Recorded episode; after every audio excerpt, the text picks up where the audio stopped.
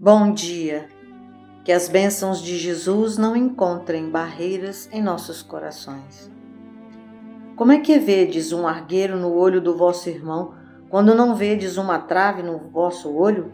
Ou como é que dizeis a vosso irmão: Deixe-me tirar um argueiro do teu olho, vós que tendes no vosso uma trave? Hipócritas, tirai primeiro a trave do vosso olho e depois então Vede como podereis tirar o argueiro do olho do vosso irmão. Um dos defeitos da humanidade é ver o mal de outrem antes de ver o que está em nós. Para julgar-se a si mesmo, seria preciso poder se olhar num espelho, transportar-se de alguma sorte para fora de si e se considerar como uma outra pessoa, perguntando-se: que pensaria eu se visse alguém fazendo o que faço? Incontestavelmente é o orgulho que leva o homem a se dissimular os próprios defeitos, tanto ao moral quanto ao físico. Esse defeito é essencialmente contrário à caridade, porque a verdadeira caridade é modesta, é simples e indulgente. A caridade orgulhosa é um contrassenso, uma vez que esses dois sentimentos se neutralizam um ao outro.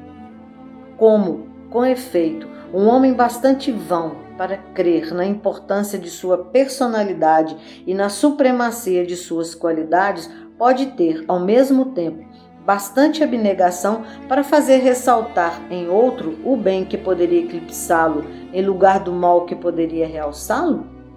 Se o orgulho é o pai de muitos vícios, é também a negação de muitas virtudes. Encontramo-lo no fundo e como móvel de quase todas as ações. Por isso, Jesus se dedicou a combatê-lo como principal obstáculo ao progresso. A pergunta do mestre ainda agora é clara e oportuna.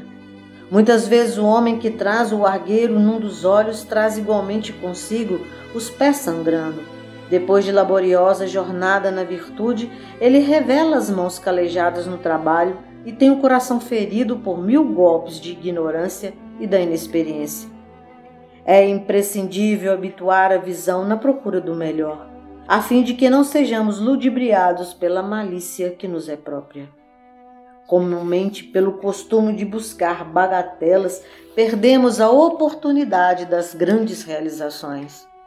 Colaboradores valiosos e respeitáveis são relegados à margem por nossa irreflexão em muitas circunstâncias simplesmente porque são portadores de leves defeitos ou sombras insignificantes do pretérito, que o movimento em serviço seria capaz de sanar ou dissipar.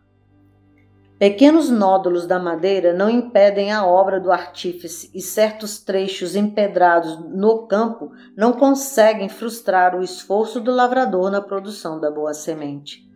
Aproveitemos o irmão de boa vontade na plantação do bem, olvidando as ressalvas que lhe cercam a vida.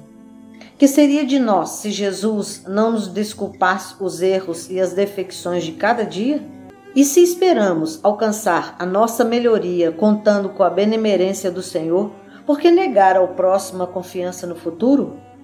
Consagremos-nos à tarefa que Deus nos reservou na edificação do bem e da luz, e estejamos certos de que, Assim como o argueiro que incomoda o olho do vizinho, tanto quanto a trave que nos obscurece o olhar, se desfarão espontaneamente, restituindo-nos a felicidade e o equilíbrio por meio da incessante renovação.